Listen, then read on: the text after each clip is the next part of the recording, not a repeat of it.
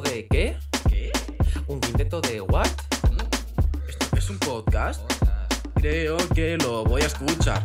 Un quinteto de Dream Team, no hacemos zona. Nosotros somos los mejores moviendo la bola. El baloncesto es nuestra vida, por eso este podcast. Gracias a todos los oyentes que ellos nos apoyan.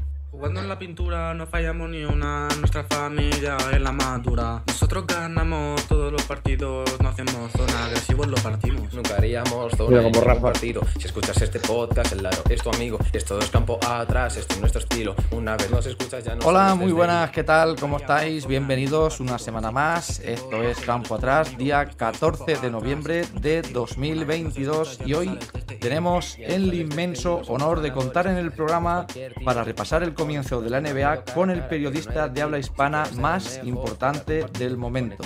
Comentarista en las narraciones oficiales de League Pass de la NBA para el mundo hispano desde Los Ángeles. Y en unos minutos, con todos nosotros, estará Alberto de Roa. Podéis poneros como siempre en contacto con nosotros a través de nuestro Twitter, arroba Campo Atrás Radio, y vernos en directo todos los lunes, tanto por YouTube como por Twitch, de 4 a 5 de la tarde. Saludamos como siempre a todos nuestros oyentes y todos nuestros amigos, en especial a nuestro querido amigo Mar, desde Más Palomas. Esto es Campo Atrás, una horita por delante, si te gusta el baloncesto, quédate con nosotros. Si escuchas este podcast, te lo amigo. Esto es campo atrás, este es nuestro estilo. Una vez nos escuchas, ya no sales de este hilo. Rafa Gorges, ¿qué tal? Muy buenas. Muy buenas, camino de partido. Muy bien, ¿cómo no? ¿Te has, Nuestro... te has partido? ¿Tú también? ¿Uno se cae y tú te has partido? Tenemos por aquí a nuestro pivo titular siempre en el centro. Carlos, ¿qué tal? Muy buenas. Además, mira, en el centro de la pista, ¿eh? Exactamente, por eso ahí, En, el no- Boston Garden, ¿eh? Boston para que no nos metan canasta. Boston Garden, ¿eh? Estoy defendiendo También está por aquí. Adri. En mi sitio, centrocampista. ¿Qué tal, Adri? Muy buenas. Yo, yo pivot suplente de Carlos, pero bien. Bueno, tú eres el complemento perfecto. Eres, Sí, el, digamos, complemento, el, el complemento circunstancial. Tengo días, tengo días. Y también tenemos por aquí a Jesús. ¿Qué tal, Jesús? Muy buenas. El Indiana Jones del baloncesto, tío. Y aquí, Jes- chicos, ahora entra Jesús Látigos Álvarez. Entra con nosotros eh, ahora Al- Alberto. ¿Qué tal? ¿Qué tal? Muy bien, oye, lo primero de todo, encantado. Para nosotros es un, un tremendo honor que, que estés por aquí desde Los Ángeles con nosotros, que sabemos que allí son las 7 de la mañana, ¿no? Lo son, disculpad las ojeras, No, hombre, no ser prominentes, pero, pero un placer estar con vosotros. Gracias no son horas. ¿No habrás tenido partido esta noche? Ah, perdón. ¿No habrás hecho partido esta noche también? ¿Te hemos dejado sin dormir? Oh, no, no, no. Pues, básicamente me despierto, acostumbro a despertarme a esta hora, no acostumbro a hablar mucho a esta hora, pero, pero todo bien, muchas gracias. Bueno, te vemos con chaquetilla de manga larga. No sé si hace fresquito por allí en Los Ángeles o qué tiempo tenemos por allí. Ah, no, fresquito no acostumbro a hacer, pero a estas horas, con el cuerpo recién despertado, mejor estar calentito. Pero sí, a ver, Estás para irte a la playa. 20 grados. Estás para irte a la playa a hacer surf, Juan. Siempre, siempre. Muy bien, pues nosotros, eh, Alberto, todavía no, no damos crédito aquí en España de lo que está pasando con, con los jugadores eh, españoles este año en la NBA, quitando a Santi Aldama aparte. Eh, tenemos un misterio con los hermanos Hernán Gómez. A ver si tú que estás más cerca nos lo puedes aclarar. Porque de MVP de un europeo, yo creo que bastante aceptable a no jugar prácticamente nada en los Pelicans y se le acusa de, no sé, con la excusa de poco defensor, ¿no? ¿Qué está pasando con, con Willy? Sí, el problema de, de Billy Hernán Gómez es que está en un equipo donde sus características de juego encajan mal. Tiene contrato, firmó contrato creo que fue de tres años en su momento, es decir, está bastante comprometido con el equipo, pero simplemente no encaja. Está eh, Jonas Balanchunas, quien, si lo recordamos en Euro, Eurobasket, no fue gran cosa, pero Pelicans es un jugador importantísimo, es un jugador que es de los mejores reboteadores de la NBA, como jugador de complemento para los Zion Williamson, para los Brandon Ingram, etcétera, encaja muy bien. Billy Hernán Gómez es un buen jugador cuando le das balones, cuando tiene la responsabilidad que Vale. tuvo con la selección española. Con los Pelicans, eh, con un rol más secundario, porque están Zion e Ingram, no tiene esa responsabilidad y ahí es cuando tiene problemas para encajar. Además, los Pelicans también eligieron a un pivot joven como Jackson Hayes, que que tienen también darle minutos de vez en cuando. Está Larry Nash Jr., que es un muy buen jugador, muy buen finalizador como pivot suplente. Simplemente es mal encaje. Estoy convencido de que en 20 equipos de la NBA tendría minutos, al menos como pivot suplente. En los Pelicans simplemente no encaja bien y es el problema que está teniendo este año. Y es que tampoco es ningún especialista, tampoco es ningún especialista en ningún apartado del juego especial, no es un especial taponador, no es un defensor, no es una, o sea, no es un no es un especialista. Igual buscan un tío un especialista que haga una cosa, pero muy, muy bien hecha. Y no. Exacto, no es un finalizador como Snap, no tiene triple, es, es- es- es complicado. Tiene, es, un, es un buen jugador, es un buen reboteador, es un jugador que es, es bueno también finalizando, aunque no sea élite. Simplemente no tiene ahora mismo un sitio en la rotación y si no hay lesiones va a ser difícil encontrarle. Claro, sí, sí, es un, es un cuerpo para, es un cuerpo más para entrenar. Y Ahora en el mismo lado contrario tenemos a, a Santi Aldama. No sé si os ha sorprendido allí, Alberto, el, el- cómo ha despegado esta temporada Santi. Además, titular indiscutible. Memphis. evidentemente hay una, hay una ventaja y es la lesión de Jaren Jackson Jr., que sería el 4 titular Mm.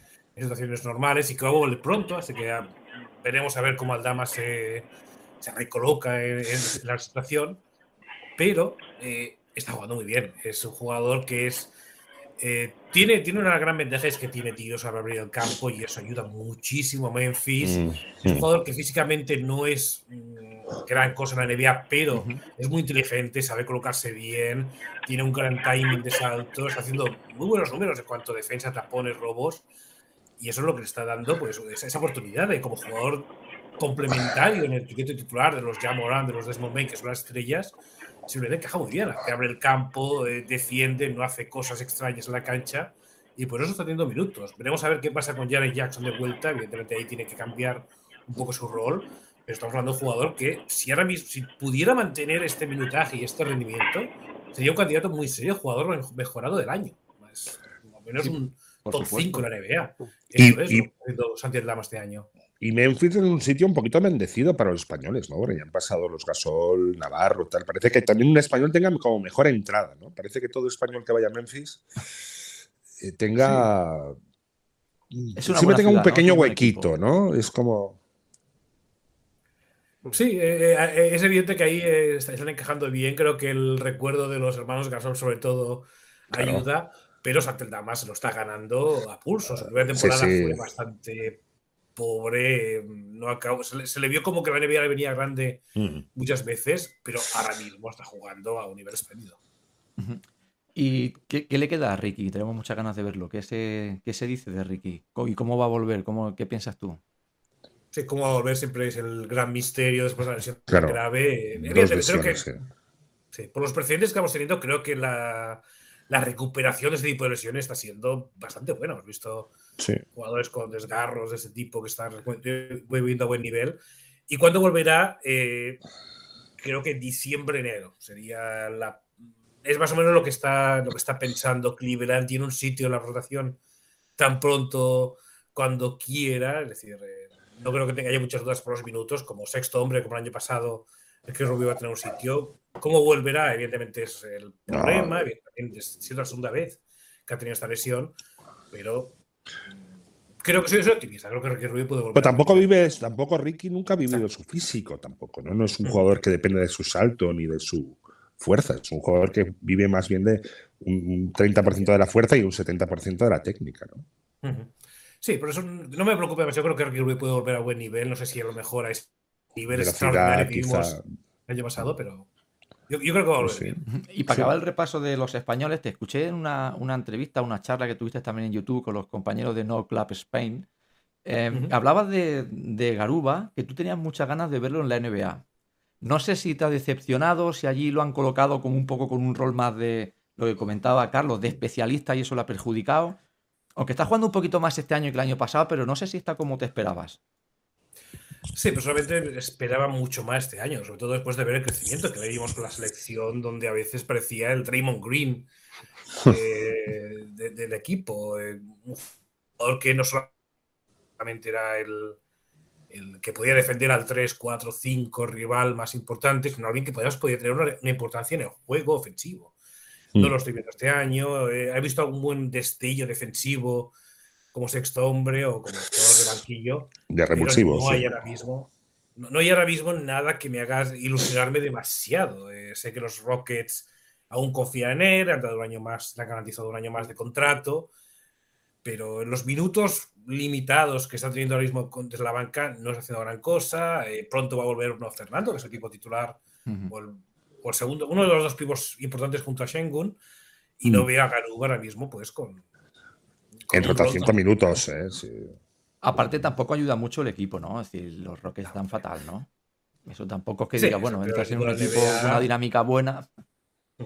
Sí, pero, pero igualmente, aunque precisamente el hecho de que sea el peor equipo de la NBA debería ayudarle, debería también Claro. permitirle crecer, permitirle tener más responsabilidad. No lo está teniendo. eh, tampoco es que le vaya a alimentar mucho de balones, pero cuando tiene, no se le ve tan confiado como el verano pasado con España. Esto es uno de los temas que aquí en este programa hemos debatido mucho. No sé si crees que tiene algo que ver que a lo mejor se haya precipitado en cruzar el charco. Quizás aquí en Europa no le ha pasado solamente a él, le han pasado a muchos europeos. eh, la historia está llena de gente que se precipita, se va pronto a la NBA y luego pues o no juega o se tiene que acabar volviendo dos años más tarde con más pena que gloria y desaprovecha esa oportunidad Amigo. que normalmente te viene una vez en la vida. Pero es mucho dinero, amigo. Es mucho dinero. eh, Y and money. Exacto, Todo lo que está cobrando ya Garuba es, es dinero de élite. En Europa que a lo mejor no podría, no podía haber aspirado. No, no, no, lo- no lo 19, hubiera 18 cobrado en toda su carrera. Sí, creo que puede cobrar más si volviera a lo mejor y, y no sé, tiene un poco el, el- lo que Walter lo que Walter Tavares haciendo en el Real Madrid y hace eso, a lo mejor puede ganar ese dinero, pero estamos hablando de condicionales. Evidentemente por dinero Garuba ha tomado la buena decisión. Ya tiene tres años garantizados, pase lo que pase, Mm. cobrando 2, 3 millones de dólares cada año, así que ya tiene eso asegurado. Deportivamente, Casi nos llega pensionista NBA, casi nos llega pensionista NBA. ¿Ya ¿Cuántos años era pensionista NBA? ¿Cuatro? ah, cinco- creo que eran tres, cinco, si no recuerdo tres, mal. Sí, seguro tres, era el tres. caso aquel de Yelaval. pero- Sí, no, lo que seguro es que tiene ya la, su vida y la de unos cuantos garubas futuros bien garantizada. De la familia Garuba podrá. Ay, Carlos al se nos ha caído el Carlos. Exacto. Pero bueno, volviendo al tema deportivo, Sí, el problema es que no hay, no hay una regla clara. También Giannis Antetokounmpo saltó de la segunda división griega a la NBA directamente y no le ha ido mal. Dirk Nowitzki también hizo un, ca- un- un cambio similar. Luego vienes, tienes casos como los eh, Dragon Bender, los Papagiannis, que ya habían tenido minutos en la élite europea, van a la NBA, se estrellan y tienen que volver con el rabo de las piernas. Mm. Es decir, no hay una regla matemática que diga a tal edad tienes que salir, tienes que haber sido un Luka Doncic para saltar a la NBA para que tengas éxito. No lo hay, desa- desafortunadamente. Garuba dio el salto, mm, no le está saliendo bien. Personalmente no soy muy optimista de que en tres años va a seguir a la NBA, pero oye, mm, hay que, darles, hay que, hay que probar, si no es imposible. No, desde luego. Y una cosa que te pilla muy de cerca, otro de los grandes misterios, son los Lakers. Es decir, yo no- cada año, no, no sé, está pasando siempre lo mismo. Este año creo que los miradores no sé si iban 3-10, a pesar de que han ganado esta, esta madrugada. Y con buenos partidos, ¿eh? con un Davis 37-18, Westbrook por fin ha hecho un buen partido, 14-12. Eh, ¿Qué está pasando con los Lakers? Se habla mucho de una primera ronda para el año que viene. No sé si un tal Víctor, que luego hablaremos de él. ¿Qué pasa con los Lakers? Eh, primero de todo, Víctor Wembanyama no va a ser jugador de Lakers porque los Pelicans, por el traspaso de Anthony Davis años atrás, tienen el derecho a intercambiar esa primera ronda. Es decir, si Anda. los Lakers, la ronda no de Lakers aquí, ¿eh? acaba, no- siendo, acaba siendo número uno, esa ronda se va a los Pelicans. Así que si hacen tanking, va a ser para favorecer a Nueva Orleans. No le, no le sirve de nada a los Lakers. Y sobre lo que está pasando es que es una plantilla mal construida desde el principio, sin tiradores de élite cuando es lo que hace falta, demasiados jugadores que se parecen demasiado en sus características, buenos Sí. defensores, pero que no pueden aportar realmente nada especial al lado de los LeBron James, Anthony Davis y, y Westbrook y Lonnie Walker, que al menos está haciendo una buena temporada. Eh, creo que al menos han acertado con lo de Westbrook, no juntar tanto a Westbrook con Davis, LeBron y que pueda tener más minutos para ser el mismo, para ser la estrella, aunque sea la segunda unidad, pero es un equipo complicado. LeBron James sigue con problemas físicos, en- Mm. bien, sabiendo su edad, no hay ningún tipo de, de- de optimismo de que va a estar mejor, de que va a tener 3-4 meses ininterrumpidos sin lesiones. Anthony Davis también es la fragilidad personificada. Eh, de los últimos dos años, básicamente los Lakers tienen un proyecto donde todo tiene que salir bien para que sea un equipo ganador. Y hay demasiadas cosas que no pueden salir bien. Pero las casas se construyen eh, no solo con arquitectos, ha de haber arquitectos, estrellas y después obreros. Y, y creo que hay demasiado arquitecto y poco, y poco albañil, ¿no? No hay nadie Sí, que haga no, trabajo sucio. Exacto. En otros años, el LeBron James ha tenido equipos así, es decir, tenías, gastabas todo el dinero en LeBron Wade Bosch o en LeBron eh, solo no Love, ganas. Ir- Irving, pero sí que los jugadores que había al lado encajaban mucho mejor. eh, tenías a los tiradores, al James Jones o al Shea Batier de Bueno, turno, tenías a los Ivos el- Peleones. Aquel que tenía el apellido italiano, ¿cómo se llamaba? El, el- el- el- aquel blanquito con apellido italiano, ¿cómo se llamaba? Coño, me, me encantaba, puñeta. ¿En Belinelli. Cleveland o en Miami? Bueno, el del el Del- el que está en los- el de Bulls. El eh, de, el de los Ángeles, el de los Lakers, ¿cómo se llama? Puñeta. el Ah, Caruso. Caruso. Ah, Caruso, Caruso. Ese, ese era la diferencia.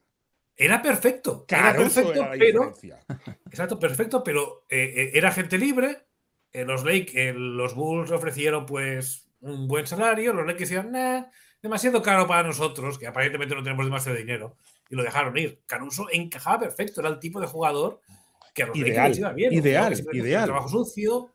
Jugador de ritmo que te cambia un partido. Era como un poquito el, el microondas de actual. sí. Un tío que. Y es lo que con- haciendo en Chicago. El que están teniendo problemas Claro. de salud también, pero cuando está sano, eso es lo que hace Caruso. Y los Lakers Claro. lo están echando mucho de menos. Tienen a Claro. Reeves, que un, está tío, haciendo un tío que aporte no está banquillo. bueno. Un tío que aporte del banquillo inmediatamente. Eso es clave. no la lo NBA es clave. No. Nosotros, No, no. como, como puedes ver detrás de Carlos Ruff, que pone eh, Boston Celtics, nosotros somos de Boston, pues bueno, estamos contentos. No, no sé si ves que este año puede ser el nuestro. Eh, Boston está. Está bien. Yo este, año voy con, yo este año voy con Utah. Yo nunca me lo he imaginado. Utah está siendo una Bueno, sorpresa. mi, mi- no- mi amigo, mi amigo Lauri Markkanen. Es que, claro, no sé si Alberto lo sabe. del mapa. Carlos Claro, yo soy de origen, yo soy de finlandés. yo soy de origen finlandés. Y claro, yo he, jugado- yo he llegado a jugar con el padre de Lauri, Oh, con Pekka Markkanen, que jugó en el San José y se cambió en Badalona. Yo llegué a jugar con él.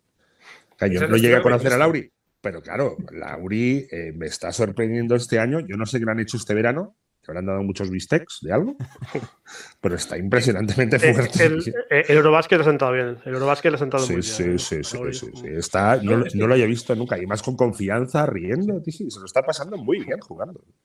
Sí, es, es esencialmente lo que, lo que estamos esperando de los Bill Gómez, de los Garuba, que lo que es capaz de hacer la selección en FIBA, sea capaz de hacerlo en la NBA. Y es lo que estamos viendo. Laure Markkanen está jugando ahora mismo en la NBA como si tuviera delante a, a la selección de Islandia, aunque sea un Sí, equipo. sí, sí, sí, sí, sí, aunque sí, sea, sí, aunque sea sí, equipos impresionante. Hombre, también, versátil. también romper una lanza eh, a favor de los de Hernán Gómez, eh, yo creo que Marcanen está cinco peldaños por encima. ¿eh? Es, complicado que los Hernán Gómez. Sí, pero claro, yo, pero yo, por según- ejemplo, eh, no digo solo eso, sino, por ejemplo, que un jugador como Abdilla en, en, en Wizards está aportando mucho más que Billy. Y, y Billy ha sido MVP. Eso es lo que yo no entiendo, por ejemplo. Sí, pero Por rol, simplemente La- porque, la- tiene. la pena es que va a hacer Tal y que. como. Perdona, Alberto. Disculpa. Sorry. Sigue, por- prosiga, prosiga usted. Ok. El tema, con la, el tema- la diferencia entre Abdía y Billy Hernán Gómez es, es, de nuevo, es, es el encaje. Abdía encaja muy Sí. bien en los Wizards. Wizards. Es un equipo que eh, no tiene un 3 de élite hoy por hoy. Así que sale Abdía. Eh, es un jugador que puede abrir la cancha, es un Mm. buen defensor. Es un jugador que se complementa muy bien pues, con los Porzingis, con los eh, Bradley Bill, jugadores que Claro. necesitan un cierto espacio para maniobrar. En el caso de Porzingis, necesitan jugadores que también le, den- le encuentren en buenas posiciones fuera del arco. Abdía es un buen pasador. Es un jugador que no es élite en nada, pero es bueno en muchas cosas. Y tal y como están montados los Wizards, encaja estupendamente bien. Vilena Gómez, como comentamos, simplemente no encaja tan bien. No tiene es- esa- esas características para hacer mejores a los Sion, o hacerle la vida más fácil a los Sion o a los Ingram. Abdia Mm. sí que puede hacerlo a los Bill y a los Porzingis. Por eso Abdia tiene minutos y está jugando bien. Viene a hacer un partido de 21 puntos Mm. anoche. Y Vilena Gómez simplemente no tiene minutos, aunque cuando sale tiene 10 minutos, mm, te va a meter 10 puntos, te va a capturar 6-7 rebotes, pero no tiene esa capacidad para complementarse bien con las estrellas de Nueva Orleans. Abdia sí, lo Mm. Tiene en Washington. Sí. Y luego tenemos al, al Dios Supremo que está por encima de todos, que es un esloveno que se llama Luka Doncic, que no deja de, de sorprendernos. Y eso que aquí hemos de decir que lo hemos criticado un poco porque lo vemos como que ha venido fuera de forma, parece. ¿eh? Eh, después del verano, un poquito pasado de peso. Alberto, Peso, hemos sí, dicho aquí. peso sí, peso sí. sí, sí, Si lo que está peso. haciendo ahora, batiendo los récords de, de Michael Jordan del, del 86, es una pasada. ¿Estuviese mejor de forma? Alberto, ¿no crees todavía que sería mejor de lo que es si se puede ser mejor? Ah, primero todo, ha llegado mucho mejor que en otros años. Ha habido otros años donde los comienzos han sido terribles y y eso le ha afectado. Generalmente ha ido de menos a más. Supongo que la, la cuestión, esencialmente, de haber hecho el Eurobasket le ha ayudado a mantenerse fino. Creo que también no le va mal que sea un poco más corpulento de alguna manera que otros jugadores. También me recuerda mucho a Harden muchas veces. Es un jugador que le va bien este peso extra, simplemente porque eh, le permite entrar con mucha más potencia dentro de la cancha, Eh, al menos ser, ser más complicado de defender físicamente cuando Sí, más- con más inercia, sí, sí, claro, sí, sí. Es decir, cuando tienes esa habilidad técnica o tienes esa capacidad de eh, acelerar y frenar de esa forma, esencialmente pasar de 100 a 0, como hace Doncic o como hacía James Harden cuando estaba en, a pleno rendimiento, ayuda mucho. No sé hasta qué punto, si perdiese pues 5 o 10 kilitos extra, eh, sería, sería tan determinante. Evidentemente sería pues, más ágil, sería más rápido, pero esa habilidad que tiene para mover el cuerpo actual que tiene, ir donde quiere, anotar donde quiere, encontrar la posición, aunque sea forzada para lanzar, eh, creo que le hace absolutamente único. Dallas tiene otros problemas. eh, creo que Luka Doncic no está acabando todavía de complementarse bien con el resto de jugadores, por eso tiene que ser agresivo con sus propios tiros. Pero ahora mismo tengo una discusión de que Luka Doncic está, es uno de los anotadores, si no anotador más potente, más imparable por hoy de la NBA y los números así lo avalan. Creo que falta algo más para que los Mavericks sean un candidato indiscutible al título. pero Un Luka- le falta un Nowitzki. ¿no? Un candidato a MVP, clarísimo. Jesús. Pues el caso, de, el, caso, el caso de Luca con el peso es todo lo contrario que Cian Williamson. A Luca le va mejor estar un poquito alto de peso y al otro, que no se sabe ni estar, y no sé si está ni si se le espera, no sé qué se dice de este hombre. ¿De quién, De perdón? Zion. De Zion. Ah. Zion Wild Williamson. Sí, e- e- es, eh, hombre, a Sayo también le lleva bien ser corpulento, simplemente porque cuando encuentra velocidad, Es ponte delante de imparable. él, te arrolla. Es como un, bulldo- es como un bulldozer. Es, es un tren. es un Exacto. tren. El problema es que también es mucho más pesado de forma natural que Luka Doncic en cuanto a proporción por altura No, y simplemente las rodillas no dan para tanto. no, Ese no, es más fácil saltarlo que darle la vuelta. Es más fácil saltarlo que darle la vuelta. Exacto. So- ríete, es que Barclay, Barclay, coño, debe- no mide mucho más que Charles Barclay y sí, coño, ves a Barclay al lado y parece un enano. coño. Pero tú no Exacto. crees, Barkley es, un buen, es un buen precedente, sí. al hilo de lo que comentas de Doncic, más que bajar el peso, que tal vez sí que tendría que bajar un pelín, no habría que transformar ese cuerpo de Doncic un poquito en un poquito más tonificado, fortalecerlo, definirlo un poquito, eh, estilizarlo, darle un poco de agilidad. Sí que tiene movimientos eh, en los cuales hace valer la envergadura, pero con un poquito más de laxitud y de, y de flexibilidad y, y de potencia. En las últimas dos temporadas ha padecido problemas de rodilla hacia el final de temporada con toda la carga de minutos. Y lo ha acusado. Entonces, eh, yo- a mí me sorprende, yo lo he comentado aquí, a mí me sorprende que una marca, porque él es la marca de Dallas, desde la propia franquicia no le estén, entre comillas, monitorizando y presionando para, digamos, tenerlo, la palabra sería impecable. Eh, una máquina perfectamente engrasada, físicamente adaptada a a, sus características. Yo creo que le permiten que se deje ir un pelín. Yo creo que le permiten esto. Hay mucha pasta puesta ya, ¿eh? Sí. Eh, eh, Este verano han sido mucho más exigentes en ese aspecto. Eh, por eso cuando vimos, vimos Eurobasket, veíamos ahí a Jason Kidd, a Mark Cuban, a Nico Harrison, el general manager pendiente de él, yendo a Europa a verle los partidos. Creo que este año han sido mucho más exigentes que en otros años, donde los comienzos de Luka Doncic fueron terribles. Eh, Después de tres, cuatro meses de inactividad, Si está Luka fuera de forma. muy fuera de forma. Eso con este veintipocos año, años, vale. Con 30 no te vale eso, ¿eh? Es muy posible. Y creo que es algo que le están intentando inculcar para cuando llegue el día en que eh, simplemente con que su cuerpo ya le cueste mucho más rebotar después de un verano sin, eh, sin competición. Mm. Pero, a ver, eh, este año estamos viendo un jugador imparable ofensivamente. Ves los números, ves la dotación que está promediando alrededor de 35 puntos por partido, eh, le ves eh, y cercano al triple doble, le ves dominando un ataque, le ves en la mayoría de ocasiones simplemente imparable para las defensas rivales Y con aparente facilidad, ¿eh? y con una facilidad. Con aparente, aparente facilidad. Seguro que no es fácil, pero aparente facilidad. ¿eh? Pero precisamente por eso es que el, el dominio sería todavía mucho más abrumador eh, si estuviera un poquito mejorado. No obstante, al hilo de lo que también estabais comentando, yo lo comenté aquí en el programa. eh, ¿Tú crees que Dallas, a, a poco que encaje un poco el engranaje, la incorporación de Booth, la recuperación de Hardaway, no va a ser un contender muy serio llegado a abril si están físicamente en forma? Hablamos de que estén enteros, porque Sí, el los dos últimos años de Dallas son terribles. Sí, el año pasado llegaron a finales del oeste, al fin y al cabo. Es decir, Llegaron a las finales que con cuatro bueno. caballos de. Sí, sí. Unas la- herraduras, la las, las herraduras poco engrasadas. Exacto. ¿Tú Simplemente las que las escuelas, Dallas las puede ser el contender, el outsider que esté a punto de dar el salto? Sí, el problema es que mm, creo que hay algunos problemas en cuanto a los actores secundarios de Luka Doncic. El, el fichaje de Javel McGee para reforzar el puesto de pivot ha sido un desastre.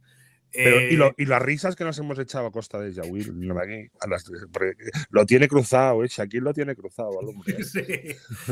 Sí, no, es, un Pero no jugador- lo es- ves es- útil. es- es A- bueno, a- pero a es, torpe, no nos engañemos. No, pero te puede hacer, te puede, te puede meter la canasta más impresionante y hacerte el fallo más. es- o sea, es un, es un top ten de grandes jugadas y de grandes pifias, tío.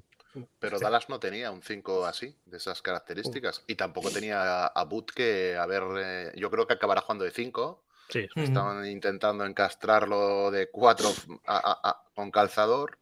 Pero por eso te digo que llegado el momento, ¿tú no crees que han elevado un poquito? Y la recuperación de Hardaway, es que a ver, es que ojo. Eso va a ser, eso va a ser importante. ¿Tú crees que, si, que si- más- si con las bajas que tuvo el año pasado llegaron a donde llegaron, llegado el momento de la verdad en serio, este año que le han elevado un poquito la profundidad de plantilla, de momento, mm, Sí, e- no, no estará en es- condiciones de meterle mano a los Warriors, a Nuggets, a, bueno, a los contenders a priori.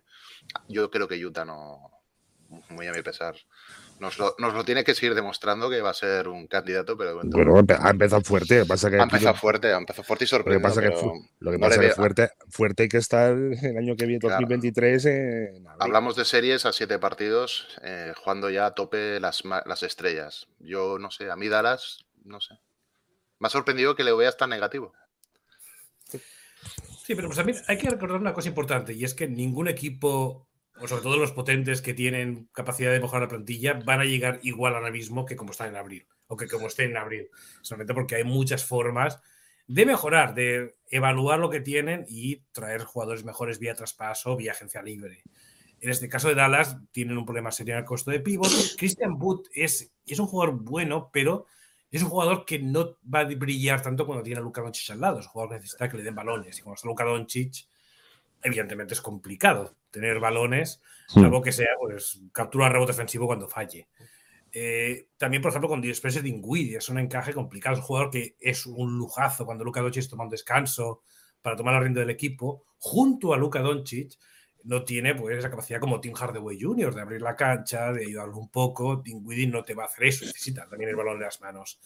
Así que es un, es un encaje de plantilla eh, que más allá de jugadores como Dorian Finney-Smith o Dwight Powell, que son buenos jugadores de rotación, no, no, no, no, encaja tan bien para Luca Doncic como, como podría. Puede haber cambios, eh, no me sorprendería que Dinwiddie o Wood en algún momento dado pudieran salir, simplemente porque ellos pues, no están contentos con su rol, porque pueden encontrar jugadores de rotación de mucho mejor encaje con Luka Doncic, etcétera, etcétera. Así que puede haber cambios, pero hoy por hoy no es un equipo que sea tan, esté tan bien construido, tan bien engrasado, como para que sea un favorito indiscutible. Creo que va a ser un candidato cuando lleguen los playoffs y están sanos. Ya sabemos, ya hemos visto lo que Luka Doncic puede hacer Mm. en una noche inspirado, en siete noches inspiradas, pero creo que aún le falta esa, esa, esa química a los eh, Mavericks para que sea un candidato. indiscutible. ¿Tú no ves capaz a Doncic de rebajar su impacto en pista para, digamos, implicar más a sus compañeros?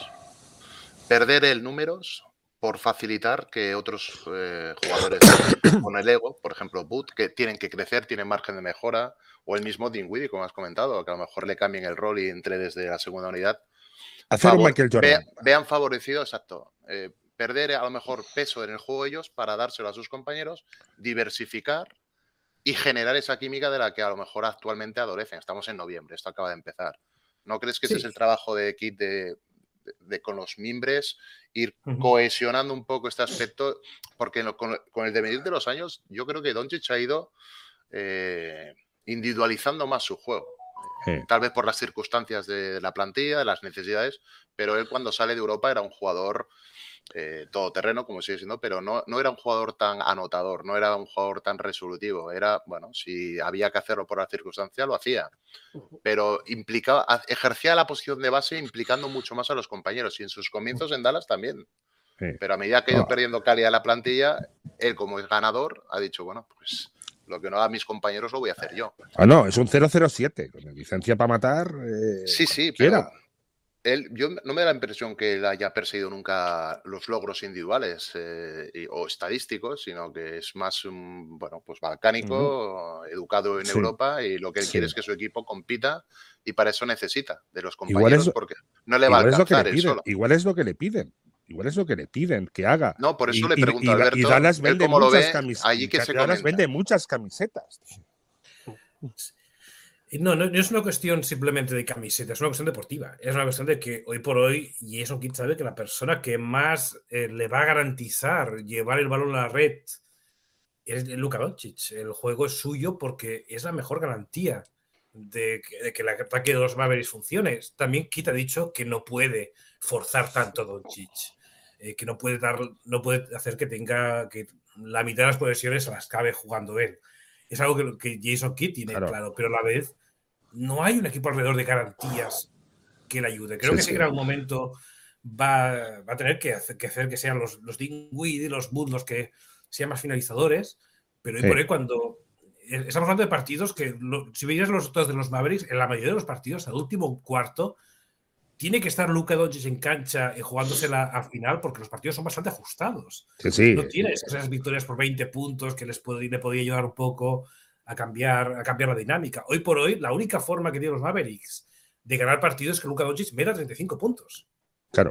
Es que Claro. mm, los titulares, eh, Finney Smith, Bullock, Powell, no son jugadores anotadores, son ¿no? buenos defensores, poco, complementos. pero- Pues que al final se convierte en una escena del, del príncipe de Bel Air, aquello balones a Weir, tío.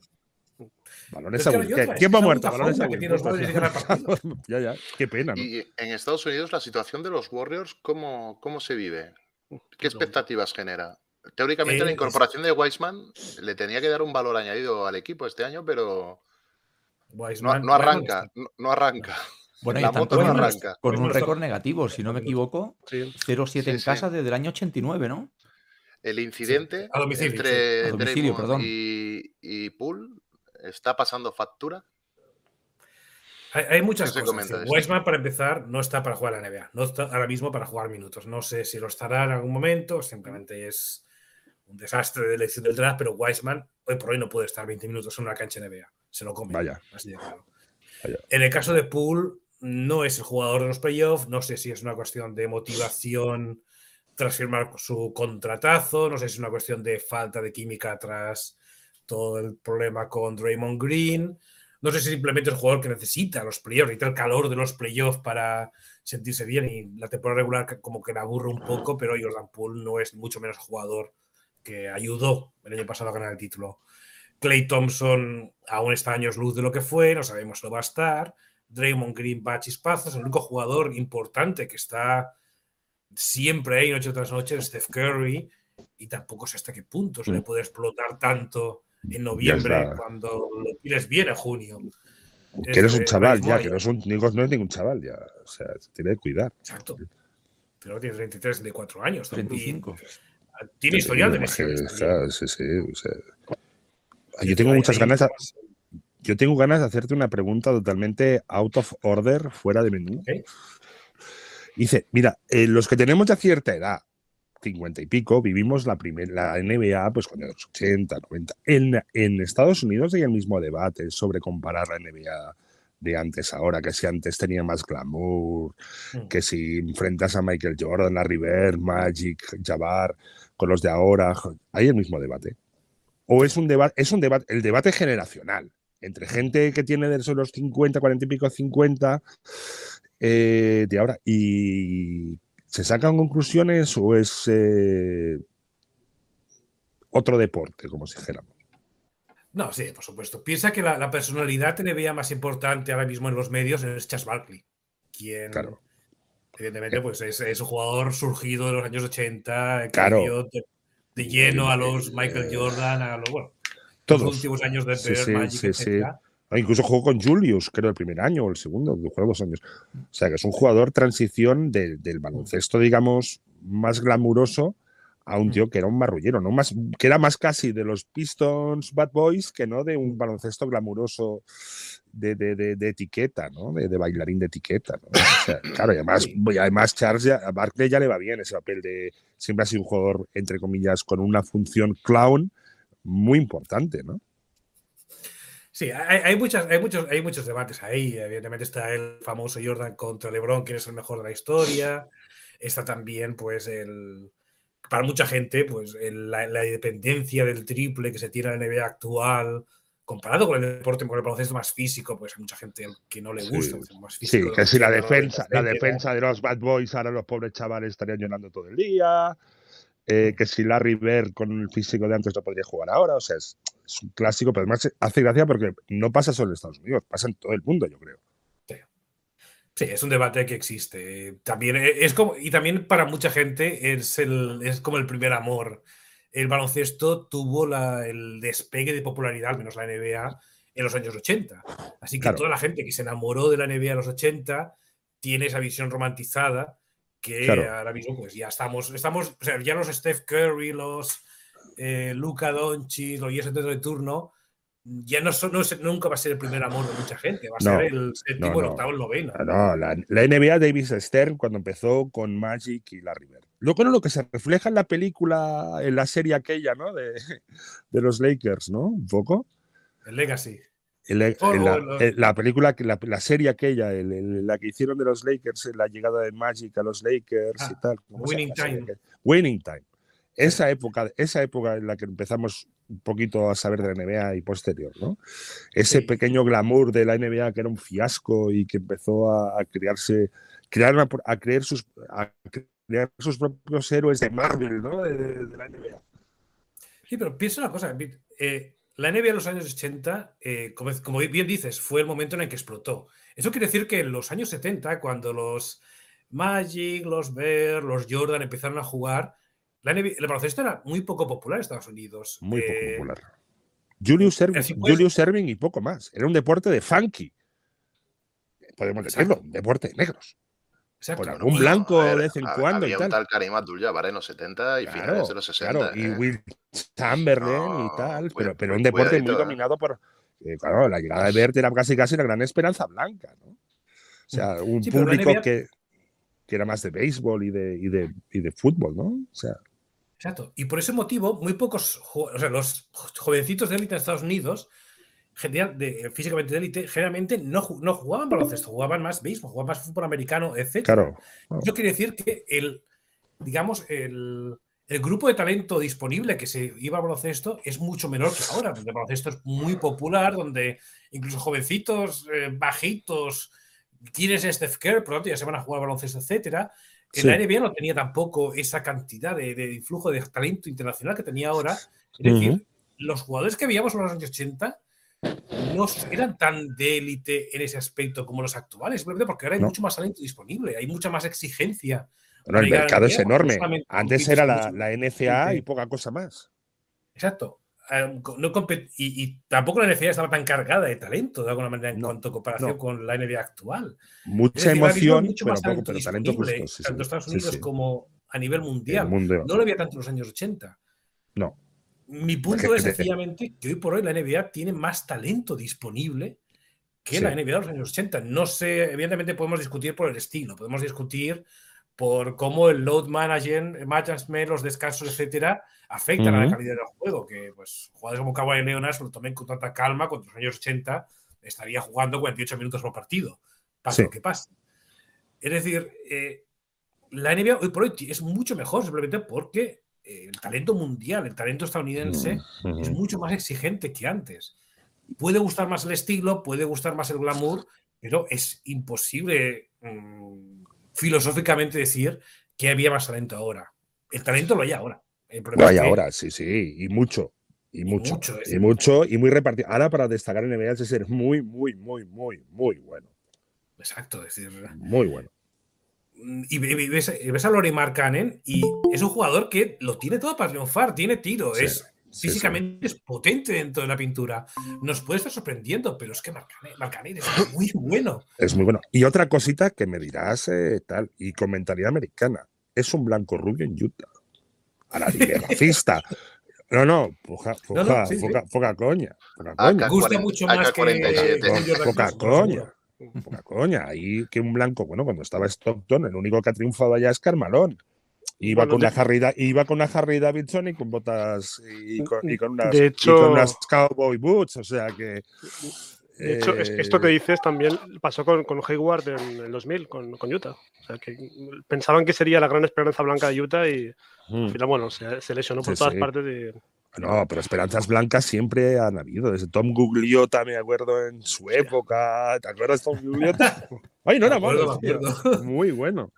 Sí, hasta aquel, ¿cómo se llama? El que salió también de Duke eh, antes de. Ledner. Eh, no, no, antes, antes, antes. El que estuvo un año en Bolonia jugando. ¿Cómo se llama? El tirador, el, el, este. Que estuvo un año en. que- uno rubito, peinadito así. ¿Cómo se llama este? Estuvo un año en. Italia jugando. Dan Mayerly. No, Chris Mullin. no me- joder, no. No. No, no, antes, antes, antes, antes. ¿En, en qué? Joder, ¿Sobre qué? ¿Los 80? tengo, una, eh, tengo una edad ya, ¿eh? Tengo una edad. Como ves, el, el Alzheimer me está atacando a base de bien.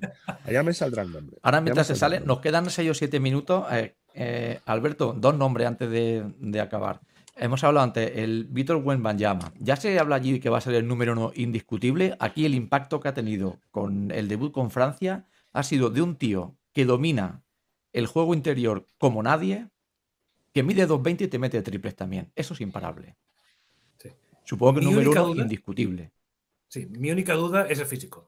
Es decir, generalmente los jugadores altos, tan ágiles, eh, los porcinquis de turno tienden a sufrir problemas físicos. Y ya hemos tenido algún problema físico con Wembanyama, que se ha perdido el Eurobasket por ese motivo. Si físicamente hace toda la temporada 2022-23 en Francia bien, sin lesionarse de gravedad, Víctor Wembanyama va a ser el número uno de forma casi indiscutible. Puede que algún general, el general manager que tenga el número uno se ponga creativo como lo hicieron los Kings de su día eligiendo a Barbie Bagley antes que Luka Doncic, pero si no hay ninguna sorpresa, Wembanyama es uno de los números uno más claros en el draft de los últimos años. Y si le respetan las lesiones para dominar el baloncesto claramente. Sí, pero de nuevo, es, es- es el, es el perfil, creo que Carl- Carlos, Carlos lo, lo recordará, el perfil Ram Samson. Hombre, jugador- ah, justo, lo hemos estado comentando, me recuerda a Ralph Sampson, perfectamente. Pero Ralph tenía a Kim al lado. Rodillas de Tenía a cristal. Olajuwon al lado. Sí, son rodillas. son- Rodillas de claro. cristal, claro. Y eso que en Virginia, cuando él estaba en la universidad, era increíble. Bueno, pues como Pat Ewing, en la Universidad de Increíble también sufrió de las rodillas. O sea, Ujú. Eh, veremos, veremos. Y luego hemos veremos. tenido uno que puede ser compañero suyo en la selección, creo que ha jugado un partido de récord esta noche también. No nos queremos imaginar cómo puede ser la Francia en el próximo Mundial, si también Joel Embiid. Lo tengo por aquí apuntado, 59 puntos porque no ha querido meter el 60, 10 rebotes, 5 ¿Quién asistencias esto? y 5 tapones, o 7 tapones, si no me equivoco. Esto- Increíble. Esto es un monstruo. Y otro jugador que cuando está físicamente bien, si es capaz de jugar 80 partidos por temporada, da miedo. Mm, Sí, eh, Joel Embiid, el problema de John Embiid es que, si te fijas, los últimos años siempre ha llegado con problemas físicos importantes a los playoffs y es lo que ha lastrado a Filadelfia. Podemos culpar a Ben Simmons, podemos culpar a Doc Rivers, pero si Joel Embiid llega como está ahora mismo, abril, Filadelfia es un candidato muy serio cuando llega los playoffs. Además que Joel Embiid nunca está al 100%, siempre la temporada acaba gastándole más de la cuenta. Eh, no veo a Filadelfia con esa, con esa flexibilidad para darle más descanso, para limitar minutos. Tampoco es que puedan hacerlo, tampoco puedan permitírselo, pero Joel Embiid es, es un jugador que si está sano es, puede ser tranquilamente el mejor de la NBA. El problema Sí, es que le falta esa consistencia física para dominar noche tras noche. Aquí tenemos nuestro buen Bayama. No sé si Alberto has escuchado el debut que tuvo al Aymara. El impacto que tuvo. Bueno, es un jugador también 220, muy, muy ágil también, muy móvil, con buen tiro también. No sé si se, se habla allí en un futuro también posible en NBA. Aún no, aún no, aún no tiene tanto nombre, y mucho menos como Buen Bayama. Eh, ¿Es de 2004, 2005? 17, de qué año sí. es. Es un crío. Es un Para crío. próximo 2024, draft 2024. Ok. Por eso, es decir, también, eh, también estaba Bayoko, el de Fuenlabrada, que tampoco se habla mucho porque aún no es elegible para el draft. Así que, sí, con estos jugadores que no son un poco más de uno o dos años vista, a lo mejor no hay tanto, tanto ruido, pero sí, soy muy consciente de que ya los equipos NBA ya están pendientes de lo que Mara puede hacer. Es un, es un candidato serio poco. para el futuro NBA. Tiene que tener más minutos consistentes en Sí. la CB, pero sí, no, que no sorprenda a nadie que lo veamos en el draft temprano, cuando sea elegible.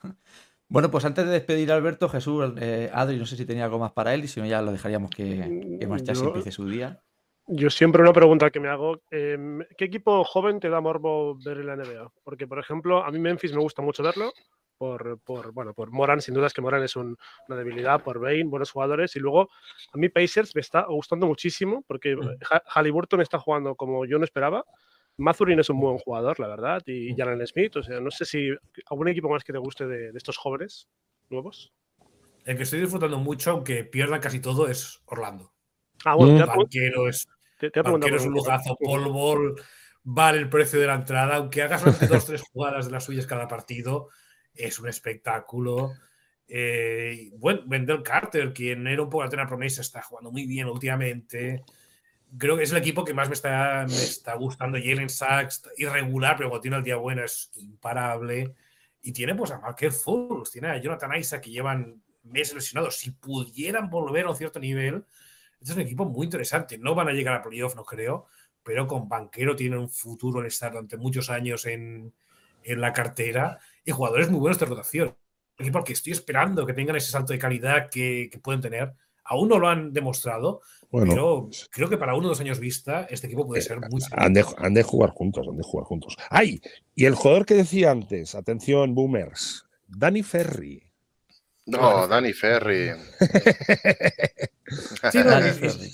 y, se quedó en la NBA, estuvo tiempo en la NBA, pero nunca pasó de jugador de rotación, nunca tuvo ese potencial de estrella que. Pero Duke, mira que ha sacado buenos jugadores entre North Carolina y Duke, madre mía.